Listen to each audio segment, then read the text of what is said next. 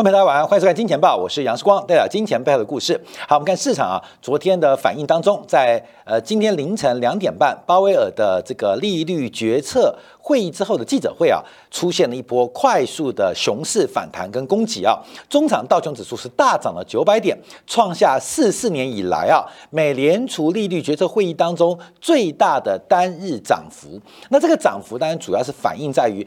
呃，不断的熊市发展，所以我们昨天节目特别提到，用比特币来作为一个风险偏好的观察，在效率市场的背景之下，其实所有的资产价格应该已经很正确的反映。在昨天晚上的这场利率决策会议，是利率决策会议之后，那市场资产价格会有什么变化？就是我们今天讨论的一个重点。好，我们当然都知道了，呃，昨天宣布加息零点五个百分点，那当然啊，这个空头的胃口比较大，认为要透露出加息零点七五个百分点的声浪，那鲍威尔拒绝了啊，等我们做说明啊，所以使得市场找到理由做反弹。其实啊。呃，世光作为媒体的这个记者跟主播十多年了，大部分啊都是找理由啦，就是你涨要找个理由啦，跌也要找个理由啦，所以涨了涨涨涨涨两百点、三百点、四百点，那记者快讯、彭博社怎么写？CNB 怎么写？路透社怎么写？要找个理由，你知道吗？因为不然记者会失业哈，所以找个理由哦哦，因为没有加息零点七五个百分点，所以就大涨。我跟你讲，假如跌的话，就说零点五个百分太多，所以其实这个理由啊，呃，不成立。等一下我们做说明啊。但我们现在特别观察，因为今天我们节目的重点，为什么叫做市场摇篮跟市场坟墓？这边就要提到，因为昨天鲍威尔在整个记者会的尾端特别提到了一个人，叫做贝弗里奇，这是四零年代上个世纪四零年代一位非常重要的英国经济学家。那这个贝弗里奇是谁？其实我们金钱豹在去年十二月份的节目曾经介绍过他。鲍威尔在这一次的记者会当中放大了贝弗里奇的一个理论跟角色。那贝弗里奇他就是现代西方国家社会福利制度从出生从摇篮到死亡进入坟墓全照顾的。关键的经济学家，所以贝弗里奇是谁？鲍威尔为什么把他给拖出来？这是已经是呃将近百年前的一位经济学家，他是谁？那代表什么意思？好，今天我们在尾端啊，呃，这个节目的呃最后跟大家来做一个分析跟说明啊。好，那么先观察啊，因为这个加息目前透露的讯息啊，就是直接要加到中呃这个呃中性利率啊啊中性利率。那中性利率目前按照进度话，就是在六月份跟七月份。都应该会再加零点五个百分点，都再加零点五个百分点。那昨天晚上加息之后啊，我们看美联储的利率已经来到零点七五到百分之一了嘛，所以到七月份啊，六月跟七月再加两次话，到七月份美国的利率。的顶端会来到百分之二。好，观众朋友，这要特别留意哦。尤其我们今年报非常多是台湾观众朋友在收看的。我们从后台观察啊，大概有将近五成的观众是来自于台湾地区啊。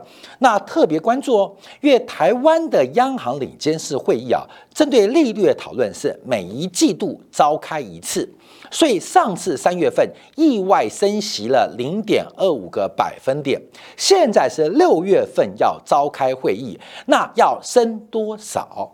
那台湾央行的利率决定会直接影响到我们的房屋贷款、信用贷款还有企业贷款，所以六月份台湾央行要不要升息？要升息多少？那要不要升息？这个升息的可能性极大，不然台币有持续重贬的压力啊，这是一个利差的关系。但升息一码够不够？升息两码够不够？尤其是美联储，假如在台湾利率会议周期当中加息了六码，那台湾加息力度大不大？所以我们特别提到，在今年底之前啊，台湾的房贷利率应该会占上百分之二以上，甚至更多。从原来一点三到一点四的房贷利率，到今年底应该会翻一倍到二点五，甚至二点五以上。这就是我特别提到，这个是温水煮青蛙。对于购房者，对于房贷族来讲，这个压力是非常非常的大。跟非常非常的惊人哦啊，这是我们先提到这个重点啊，所以我们要看到六月份台湾央行的这个利率会议的决策，会有多大的一个变动啊，是非常非常的困难啊。升息零点二五够不够？还是直接升息零点五？不然到九月份再升息，可能动作又慢了啊，台币有可能进一步出现贬值。好，这第一个是。价格政策就是升息零点五个百分点，那六月、七月应该会再升息两次，把利率拉到百分之二以上，来贴近所谓的中性利率的水平啊，中性利率水平。那目前按照美国中性利率的一个简单的关注化，应该在百分之二点五的水准，所以六月、七月会加息很快。为什么？因为在后面美国要进行其中选举了，所以要把通胀。赶快给压下来，以利于拜登领导的民主党能不能反败为胜？好，这是一个关键。所以我们在五六七月会见到一个非常快速的加息的一个声音，甚至我们叫风暴。好，另外我们看啊，从六月一号开始啊，将从每个月四百七十五亿的美金开始进行。美联储资产负债表的减少，美联储资产负债表减少，到了九月份会达到每个月九百五十亿的一个缩表的规模，也要替大家做特别留意。好，这第二，这利率政策。好，那我们先看一下，从长期角度关注啊，是从一九九零年代以来的白色线是非方瑞，就是美国的官方利率。另外啊，这个蓝色线是美联储的资产负债表。当然，我们可以看到，在两千年之后，这个数量政策超过了价格政策，也就是印钞，印钞是数量，利率是价格，数量政策取代了价格政策，成为引导市场利率一个非常重要的官方手段。好，那我们观察一下，因为从整个过去的节奏，不管最近一次二零一五年的加息周期，还是上一次啊两千。零四零五年开始的加息周期，还是我们看到一九九五年、九四年开始的加息周期。这个加息啊，绝对不会一次。那现在美联储是加息第二次，那未来第三、第四次是确定的，会加多高？会加多高？有没有可能突破上一次二零一九年的一个高点？那我们叫拭目以待，做观察。因为二零一九年的利率是拉到了百分之二点五左右的水平，那这也符合中性利率的一个观察。好，假如回到二零一九年的水平，因为美联储的利率会影响市场利率，市场利率会成为资金的成本，也会成为投资的机会成本。在财务模型当中，它更会成为我们对于资产现金流的折现率。在以上的说法当中，所有的资产价格会不会回到二零一九年的位置？啊，有没有来喽？啊，在没有改变的情况之下。大部分的资产价格会不会回到二零一九年的价格？这就是官票特别做观察跟留意的地方。甚至这一次的紧缩、数量化的紧缩，再加上这个呃升息的急骤、急呃快奏快节奏，加上泡沫的出现，加上景气的衰退，这个共振效果。所以为什么我提到二零二四年以台湾为例，房价打六五折？啊，以二零二四年现在的房价打六五折，一定可以买到啊，一定可以买到。所以，我们来做一个观察，做一个观察。所以，这个目前啊，就是目前美联储的对于官方利率。影响市场利率，市场利率影响资产价格所出来的必然现象。好，另外我们看一下，这是我们昨天节目也花了时间来跟大家解释啊。那升息之后，目前美国利率主要算是零点七五到百分之一，主要控制的下端是 overnight 的 RRP，目前利率是调升到了百分之零点八，从原来百分之零点三，昨天晚上。调高到百分之零点八，就是隔夜逆回购的一个利率。那另外，IORB 银行的存款准备金利率由原来的百分之零点四调高到了百分之零点九。那在昨天以前呢，非方瑞的呃这个呃利率是零点三三。那今天就要开始有新的利率啊，应该会落在零点八三到零点八五左右啊，让大家了解到这目前实质利率，呃，实质的官方利率所出现的一个变化跟转折，这弹升很大，不是弹升零点五百分点，是弹升三倍啊，各位？是弹三倍。为什么不叫零点五个百分点，要弹升三倍？就是你的资金成本是弹升三倍，你投资的机会成本是弹升三倍。啊，你懂吗？就是你付出的代价，不管是有形代价还是无形代价，在今天以前跟今天以后差三倍，差三倍，多还是不多？少还是不少？不知道。可是要知道，用倍数做观察，多三倍。今天以前跟今天以后。差距有三倍的水平啊，好，三倍水平，所以我们要特别做观察跟留意。好，那我们先看到利率变化，我们再看到数量变化。这个利率变化，我们当然注意到，因为美联储啊，在这次开会之前，美国的实际利率就正式由负翻正，这当然是一个很重要的历史时刻啊。为什么？我们还是以台湾地区为例，看没有？上一次台湾房地产的高峰就在这边出现啊，看没有？上一次台湾房地产的高峰。就在这边出现，也就是二零一五年，大陆股市的高点也在这边出现。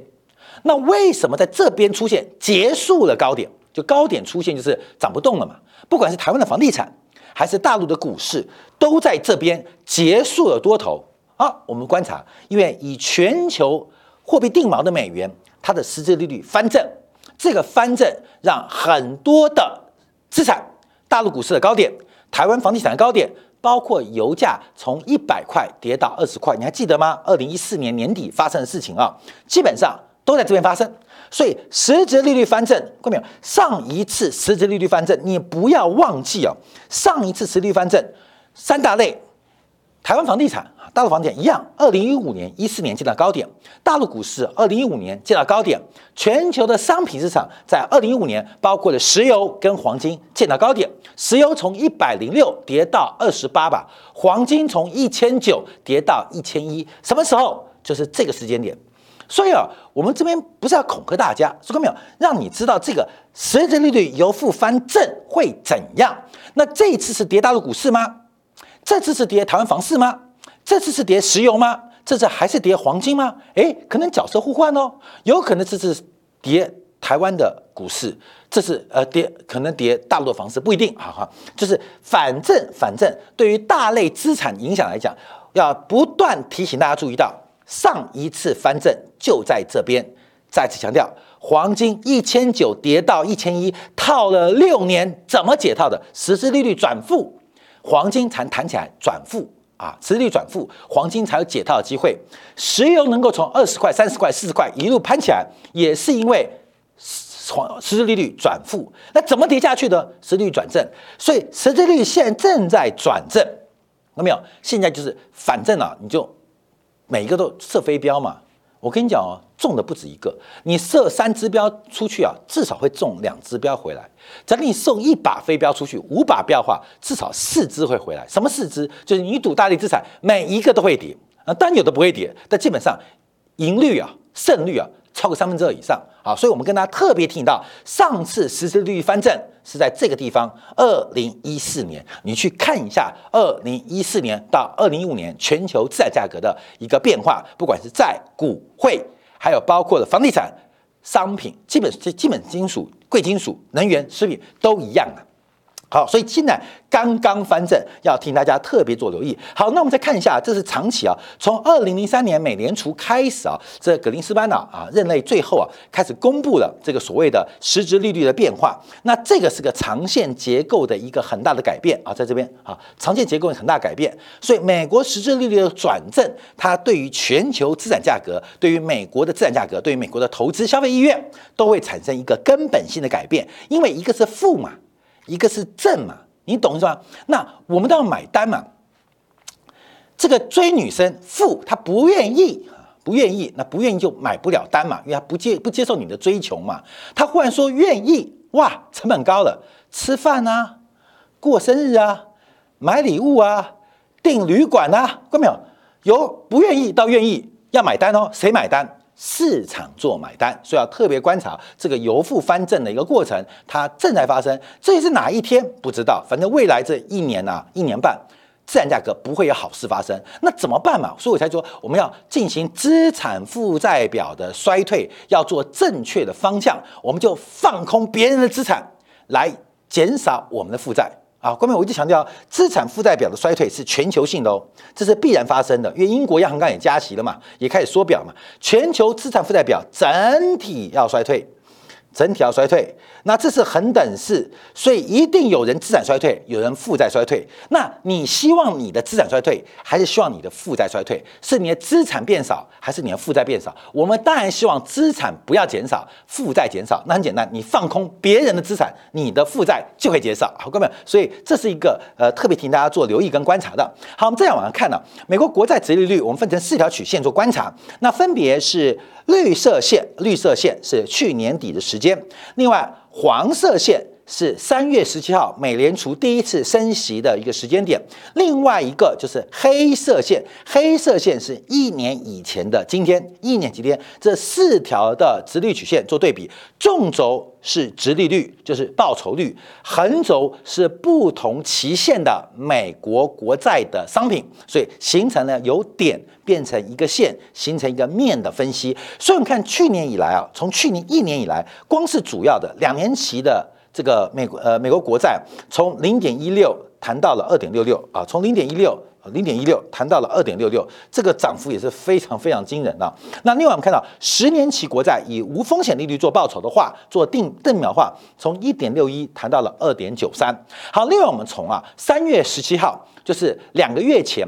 美联储上次加息，也可以看到，包括了实质呃这个两年期债券利率从一点九四谈到了二点六六，十年期国债是从二点二谈到了二点九三。好，我们这边有一个表可以让大家了解到，就是美国国债利率正在不断的往上弹升，整条曲线呈阶梯性的上涨。可是这叫做熊市哦，利率走高，债券走低，可是它是越来越平缓，叫做熊平的架构。而这种熊平的架构，熊市又平缓，通常代表短线进入一个滞胀的前景啊，滞短线前景，前景是未来，现在看到未来会是一个停滞性、没有成长的。物价上涨，这要提醒大家特别做观察。那当然，昨天节目我们特别提到，从美国国债收益率跟美国股市收益率做对比，把美国股市收益率跟美国国债收益率再透过物价指数做相减，你会发现很明显，国债它既是资金的成本，它也是股票的竞争对手。你要买国债，买债。还是要买股嘛？那除了资本报利得之外，很重要的是现金流。股票是红利，债券是利息。那现在很明显，美国国债的值利率，不管是两年、三年、五年、七年、十年还是三十年，现在它的值利率，值利率就是真实报酬率，是远高于美国的股票。美国的股利啊，美国的盈盈余啊增长。啊，大概是百分之四、百分之五啊，盈余是百分之，但分出来的股利大概只有百分之二不到。所以现在从一个机会成本观察，你把国债当做你的资金成本去投资股市，你是负报酬的。假如你有一笔资金不用举债，在债跟股当中选择。债的报酬率是优于股市报酬率，这会引发股市的一个非常大的价格修正啊，观众要特别做留意。所以这个环环相扣，环环相扣啊，跟大家做分析啊。好，另外我们看到就是数量变化，资产负债表的缩减。那这个缩减大家也看到，从这个目前国债从六月一号开始三百亿，然后四四百五十亿，啊，然后呃这个呃六百亿啊，一路往上升啊，啊不一个月三百亿、四百亿、五百亿、六百亿，是吧？九月份到六百亿啊，就减。缩表的速度会逐步加快，其实这个有点快啊。虽然市场上解读有点慢啊，我觉得超快，三个月达标啊。这个金额不是三百块，是三百亿美金啊。这个目标不是六百块，是六百亿美金啊。这缩表速度是非常非常快，但它影响不会太大啊，影响不会太大。什么原因啊？我们让大家了解到，就是我们小编把美联储的资产负债表来做一个分析。其实我们节目昨天就给大家分析过，因为目前这个缩表啊，刚刚分成了这样在在讲了，一个是价格政策叫利率政策，一个是数量政策就资产负债表的规模。模扩增还是缩减？那现在每个月九百亿的缩减，我们先注意到低层防线市场上能不能抵抗？哈，overnight RRP 在四月七号我们可以观察啊，它的总规模大概还有两兆美金，有两兆美金。所以啊，目前这个市场的这个安全的边际啊，有 overnight RRP 撑着，因为这边大概有两兆美金啊。呃，可以慢慢给你缩表啊，所以基本上九百亿的话，还可以给你玩二十个月啊，这是理论值啊，二十个月让你慢慢说，有这个逆回购 overnight RP 来进行第一层的抵抗。那 overnight RP 用完之后，还有银行的存款准备金的账户还有三点三兆，所以现在可以观察啊，基本上美国是准备好了，什么意思？就是美国的 FED 的紧缩，美国是准备好子弹的。可是重要的是。美国以外的国家有没有准备？通常没有，没有。所以这个缩表，这个缩表最重要不是这个水库哦，而是这个水库会从外面流进来，从境外或国外市场，美国以外的境外流到这边来。那美国 FED 再从这边把钱给抽走啊，给吸干。所以要特别观察，目前对于美国短期的流动性冲击不大。但对于资金的成本跟资金的机会成本影响是非常大的啊！要跟大家来做个分享。好，昨天的几个会后记者会啊，透露一些讯息。第一个就是锚定了。美联储这一次升息的步骤是每一次零点五个百分点啊，这也是我们节目三月份做过的，就是这个四月份做过，就是从会议呃这个摘要看到了，所以会不会升息零点七五百分点？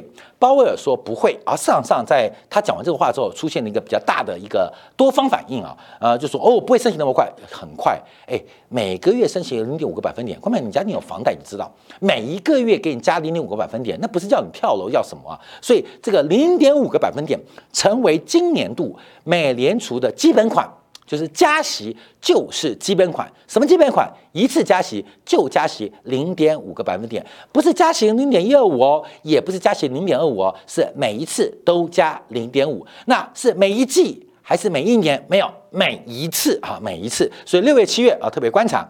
好，另外我们看到，他也特别提到。通货膨胀，所以昨天两点半呢，美国股市是先杀后拉。其实世光没有睡觉，就要看市场反应哦。那因为他记者会一开始就提到通胀太严重了，美国通胀太高了啊，所以一开始记者会讲第一句话，使美国股市快速的往下压，快速的往下压。那随后反弹是因为他讲这句话，那其实是事后论呢。啊，这事后论，因为市场上其实比的是个情绪嘛，所以我们节目特别提到，其实市场价格应该在效率市场的背景下，都已经反映了升息跟缩表的影响，只是市场上在找理由反映涨跟跌嘛。好，这个涨跟跌，可是我们要观察，就是美联储对于通胀的压力啊，是已经明确感受到。他讲这个话的重点是，美联储现在把目标摆到了控制物价上。那你知道这个特别地方在哪边吗？因为这是近二十年以来，美联储置换它的首要目标。美联储透过了货币学派的主掌之后，主要主要是以就业市场作为最关键指标。不管是格林斯潘，不管是布兰克，不管是耶伦，到之前的鲍威尔，美联储的首要目标是用来刺激。美国的经济发展，那主要指标就是失业率跟就业情况。美国已经非常久没有用物价指标作为首要指标，所以大家知道这是一个重大转折。它结束了近三十年来美联储是一个经济主要推力的角色，现在成为全球乃至于美国经济最大拉力的。半数啊，至少要特别观察哦。这是所以从最近鲍威讲话，你要知道美联储的立场改变了啊，就跟我们人会变嘛。二十岁结婚就是看女生漂不漂亮，女生就看男生帅不帅。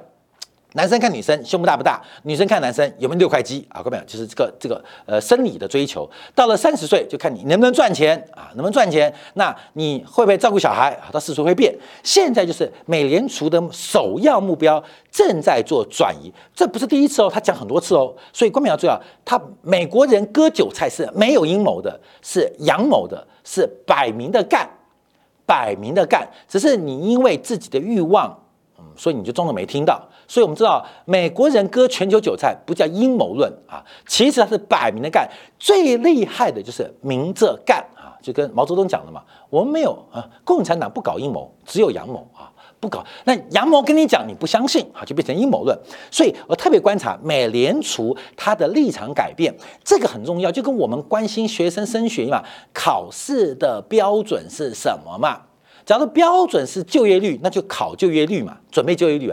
假如标准是物价膨胀，那整个的准备就会跟着做倾斜或改变。好，观众要做留意。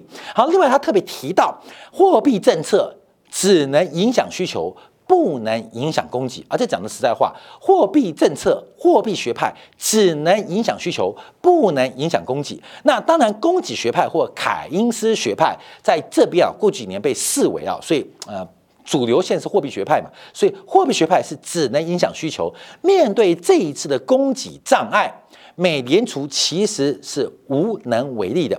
那这个一个是短期的供应链障碍，可更做的是结构性的供应链问题，包括中美断链，包括全球化的这个倒退，包括从高效率变成高可信度的供应链，这全球倒退，美俄之间的冲突也不会是三年五年可以解决的，圣大和结下了。所以基本上全球的物价问题，刚前面提到，美国已经从关心经济状况。开始转移到关心物价，那物价会上涨，并不是需求问题而已，而是供给出问题。而美联储的货币政策对需求有用，对供给无用。哦，这是美联储讲到的一个重点，所以各位要特别留意。那他这时候就特别提到，这个美国经济会不会软着陆？虽然他提到软着陆，可这几天啊，包括前任的纽约美联储的分行杜德利啊，他提到本轮美国的周期啊，要进入软着陆的可能性几乎为零，最后一定是失业率反弹，结果导致衰退啊。做观察。好，那这边要提到，那鲍威尔怎么说呢？鲍威尔提到，那到底怎么解决这个供需问题？他提到了。贝弗里奇曲线啊，贝弗里奇曲线。好，各位，我们就要讲贝弗里奇曲线。贝弗里奇曲线，我们在去年十月十九号曾经提到过这个变化。好，各位，就先看这张图啊，这是我们去年十月九号就在第一时间呢，呃，我们的这个小编们呢，我们团队其实敏感度很高，就做过这个专题。贝弗里奇是谁？好，他主要扬名立万的时代是在一九四零年代，尤其是一九四二年出了一个叫贝弗里奇报告。一九四二年，正是二战打得如火如荼的时刻。当时我们只观察纳粹德国席卷啊这种席卷方式，准备要统一世界。可在英国的政治当中，已经看到一个德国纳粹后面的问题。所以，二战的发展，纳粹是个关键吗？不见得。英国的政治看到纳粹之后的问题，那就是东西方。政治制度的碰撞，什么碰撞？其实，在二战之前，我们看到从苏联的社会主义革命开始，已经在全球后资本主义的治理出现两种路线：一种是自由主义，一种就是苏联的社会主义；一种叫做个人主义，一种叫做集体主义。那这个对抗，基本上在欧洲大陆也好，在美国也好，包括后来在中国的五四运动也好，都出现了一个征战，所以变成自由主义。对抗啊，这个呃，可能叫做呃社会主义、个人主义对抗集体主义。好，关没有？在那个年代，那英国作为西方国家，虽然二战、一战把它打垮了，可仍然作为一个政治、作为一个哲学、作为一个社会领理论的领先者，当时在保守党跟工党的折冲之下，因为为什么？第一个是面对短期的问题，纳粹德国，所以英国人伟大，他不是观观察短期问题，他还观察。长期或结构性问题，短期问题怎么来的？看到没有？短期问题有的是偶然性的，可更多时候，我们作为一个人，作为一个企业的老板或做一个节目，我们更关心为什么会出现这个问题呢？啊，包括员工不爽啊，公司出什么问题，可能是来自于是结构性问题，只是这个结构它一直呃勉强的呃维持过去，可结构出问题了，就会出现一连串的。独立事件啊，独立事件跟系统问题，我们要分清楚哦，到底我们的成功、我们的失败，是因为我们的运气不好吗？我妈没把我生对时辰吗？还是因为你的结构出问题？啊，你全方面的价值观、人生观，所谓的三观出了问题，所以结构问题导致你的失败，还是因为片刻原因啊？因为我家里啊失火了，让我变穷了；我家里面我生病了，所以我变穷了，是结构问题还是独立问题？其实英国人考虑的更多是结构问题。所以在一九四零年代啊，这英国人除了面对纳粹德国的威胁之外，他们考虑到更长期的发展，就是到底这个自由主义跟社会主义。个人主义跟集主义，英国要怎么做一个取舍？所以才出了一叫贝弗里奇报告。那贝弗里奇报告就是一个非常有名、改变了西方世界一个非常重要的经济学理论，而这个经济学的一个政策，也因为贝弗里奇的一个政策，让后来五十年后的东西冷战由西方获胜，苏联以瓦解告终。那贝弗里奇报告写什么呢？它主要的主轴，它的结论就是要把人从摇篮照顾到坟墓。从出生，从摇篮开始照顾，一路到入土为安，进入坟墓。所以贝弗里奇报告出来之后，在随后的两年、三年，英国推出了非常多的政策，包括了房租啦、社会的公共保险啊、医疗法案啊。所以你会发现，啊，出什么？就是英国强调一个自由经济一个个人主义，却出现了很多社会安全网，就所谓的集体主义，甚至有社会主义味道的一个政策跟法律。所所有的奠基都来自于一九四二年的贝弗里奇报告，所以贝弗里奇是一个当代非常重要经济学家。他并没有发明伟大的理论，可是他影响了整个西方国家近一百年的核心政策。核心政策根本就跟打针不打针一样嘛，根本？打不打针？你说现在现在很妙，四光线看要打针，为什么不打针不能出门呢？打针不是为了呃预防新冠肺炎，打针是为了能够自由出门。自由的代价上挨那两个没有用的针，你知道吗？好，官民不觉得很妙吗？这个病毒天天在进化，我们的疫苗是两年前发明的，这个很妙，但没办法打不不是为了防病毒，打针是为了防官呐，防人呐，这个是一个很妙的变化。那你像清零政策，看到没有？清零不清零？中国青年，因为中国是集体主义，是社会主义嘛。像台湾就应该开放啊，因为台湾不追求自由主义，追求个人主义嘛。所以台湾对于打针就不能要求，大陆打针就有要求，没有对错，是你走什么样的路线，你走什么样路线啊？这根本就是个选择问题啊，这没有对错，就价值选择问题。好，我们特别提到贝弗里奇就很很重要，所以鲍威尔昨天把贝弗里奇给拉了出来啊，在昨天的这个讲话最后提到，透过职位空缺率跟贝弗里奇曲线来。判断美国经济还有物价的变化，那贝弗里奇的实用在这边啊，在实用在边。第一个纵轴是职位空缺率，横轴是失业率。看到没有？市场上职位的空缺跟失业率，你觉得是什么相关？负相关嘛？职位空缺越多，代表失业率越低嘛？职位空缺越少，失业率越高嘛？那失业率越高，一代表找不到工作嘛；失业率越低，代表工作很好找嘛。所以一定负相关。所以职位空缺率跟失业率，它是一个负斜率、负相关的负斜率关系。好，我们先画出这条线。那这边有几个线呢？就包括从有二零二零年、二零零七年、二零零九年，每一次景气循环不同的连接，从实质的过程，我们都发现，不管每一次，像二零零一年到二零零七年，就是红色这一坨。像二零零七年到二零零九年是黄色这一趴，好过没有？那灰色线还包括是二零零九到二零二零年是这一坨，所以实证当中它都是负斜率，就是失业率越高，一定是空缺率越低，就会这样炒。那当失业率越低啊，空缺率就一定会升高。所以因果不重要，它们彼此之间是一个负相关。黑色线是这一波从二零二零年新冠疫情爆发以来的一个关系啊。啊，观众有注意到，它是也是一个负斜率。可是它跟它们之间有什么关系？你有发现，抬了一个台阶。它的一个更高的台阶，就是失业率跟职位空缺率虽然是负相关，可他们处的图上的位置，哎，怎么越来越高？那各位注意，怎么越来越高？这个是两千年、两千零七年次贷海啸以前，那这个是新冠疫情爆发以前，这是新冠疫情爆发之后，他们之间的关系没有改变，可是怎么一个比一个高，一个？比一个高，好，那看没有？这个一个比一个高，它主要的关系决定它高的不是失业率哦，决定它越来越高的是职位空缺率哦。假如它是越来越右边，那决定它的不是职位空缺率，是失业率哦。关美，你懂意思了吗？所以它为什么会为什么会越来越高？关美，我们从这个图来做观察的话，会看到比较明显了。按错键，好没？好，这储存起来，储存寄给你。好，我们看到它越来越高，主要关键就不是横轴的问题，是纵轴的问题。好，那我们就回来看贝弗里奇曲线讲了什么。昨天其实市场记者没有太多反应包围这个讲话，为什么？不懂嘛，你懂吗？其实鲍威尔讲重点，压轴讲重点的时候，大家不在乎。那为什么不在乎？贝弗里奇，贝弗里奇是香米郎。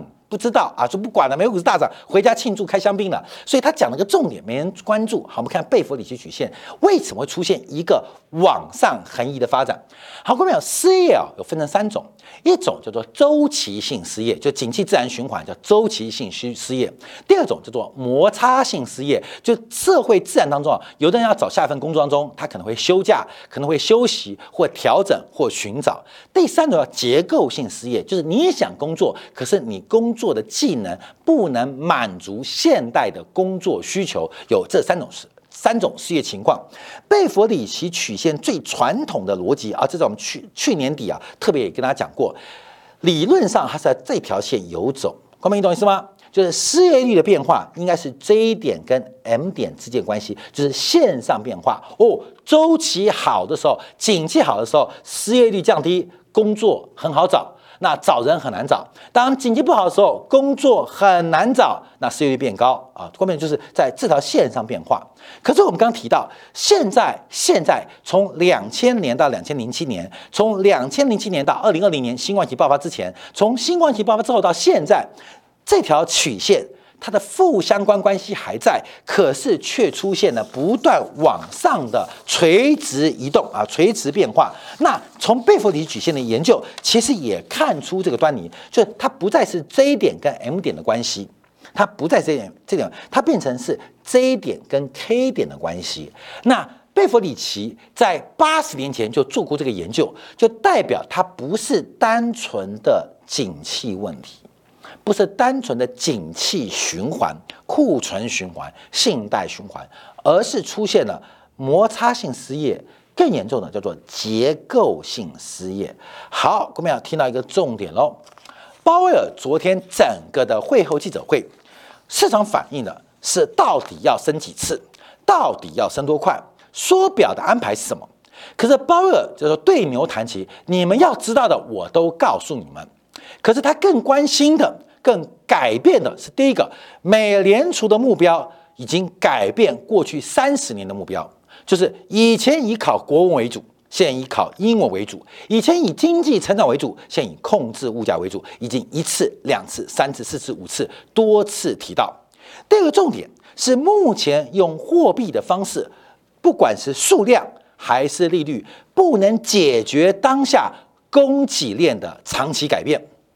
供给问题的长期矛盾，所以我能解决需求，但供给的矛盾那就是政治问题，那是一个地球人类共同发展的问题。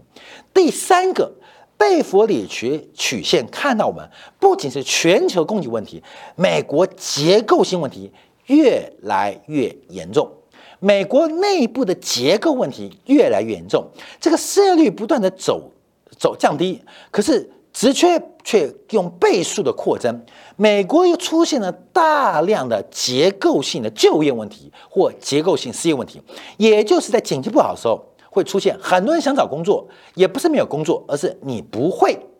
现在的状况为什么物价上涨？就是很多的老板想找员工，可是员工找来之后，他还是不会。非用不可，这产生企业经营成本或全社会的经营成本不断的空升啊，就是停滞性通货膨胀。你请的员工增加了开销，可是没有产出。所以，我们解释一下，昨天鲍威尔的记者会当中，其实提到了三个重点，是要分解给大家，要特别留意市场到底要从摇篮还是要进入坟墓。鲍威尔昨天把贝弗里奇取出来，观众朋友。市场机制的重大改变跟变化，可能在摇篮跟风当中，我们必须做个取舍。感谢大家收看，明天同一时间晚上八点，杨思光的见报与各位再会。